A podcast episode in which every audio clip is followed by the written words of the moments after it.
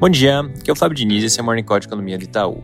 Começando pelos Estados Unidos, na sexta-feira saiu o principal dado do mercado de trabalho, o payroll, que mostrou a criação líquida de 263 mil empregos agora no mês de setembro, trazendo um leve recuo na taxa de desemprego para 3,5% e com indicador de salários em 0,3%. De modo geral, foi um resultado que veio basicamente em linha com as expectativas, mas que passa uma mensagem clara de um mercado de trabalho bastante resiliente, que no final das contas vai na direção do Banco Central manter o tom duro que tem sido adotado nos últimos tempos e acaba consolidando ainda mais o aumento de 75 pontos base agora no encontro de novembro. Sobre esse ponto, essa semana tem eventos bem importantes no front política monetária. Primeiro porque tem dados de inflação que vão ser divulgados nos próximos dias, com destaque para o CPI na quinta-feira, que deve vir com alta de 0,19% no índice cheio e, mais importante ainda, de 0,36% quando a gente olha para o núcleo. Vai sair também a ata da última decisão de política monetária na, na quarta-feira. E além disso, ao longo dos próximos dias acontecem os encontros do FMI, que sempre traz debates bem importantes de política monetária. Importante ficar de olho no que for saindo. Na Europa, destaque para dados de inflação de vários países que vão ser divulgados nos próximos dias e também para a produção industrial de agosto, que deve vir com alta de 1,5% no mês, influenciada principalmente por uma leitura bem forte na Irlanda, Excluindo esse resultado, a alta seria de 0,3%. Lembrando que esse resultado vai ser divulgado na quarta-feira.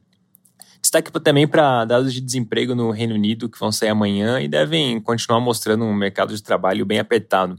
E ainda sobre Reino Unido, o Banco Central anunciou hoje mais cedo mais medidas de suporte para o funcionamento do mercado, visando a estabilização do mercado de renda fixa por lá. Importante acompanhar como vai ser a reação a essa medida e se vai sair mais alguma coisa nos próximos dias. Fechando a parte internacional com um comentário rápido sobre a guerra, final de semana acabou trazendo uma nova escalada nas tensões, primeiro com explosões na ponte da Crimeia, que acabaram gerando retaliações fortes por parte da Rússia, que hoje mais cedo bombardeou várias regiões da Ucrânia, inclusive Kiev. Deve sair mais detalhes disso ao longo do dia, a gente retoma esse assunto conforme forem surgindo os dobramentos relevantes. Passando para o Brasil, na sexta-feira, o Instituto Futura divulgou a primeira pesquisa deles pro, depois do primeiro turno, mostrando o ex-presidente Lula com 49% dos votos e o presidente Bolsonaro com 46%. Nos próximos dias, vários institutos vão divulgar novas pesquisas, inclusive alguns que já divulgaram na semana passada. Então é importante ficar de olho para ter uma noção se já aparece algum tipo de tendência. O primeiro desses institutos é o IPEC, que hoje à noite vai divulgar um novo levantamento. A gente volta a comentar sobre isso. No mais, os jornais naturalmente seguem focando nas campanhas eleitorais e nos discursos dos candidatos. Como eu comentei na sexta, até aqui não entendo sinalizações muito claras sobre política econômica por parte do ex-presidente Lula, mas tem algumas notícias mencionando a ideia de aumentar a isenção do imposto de renda para pessoa física para 3 mil reais, que poderia ser financiado via taxação de lucros e dividendos. Esse é um assunto particularmente importante para ficar de olho, porque é algo que também vem aparecendo como ideia do do presidente Bolsonaro.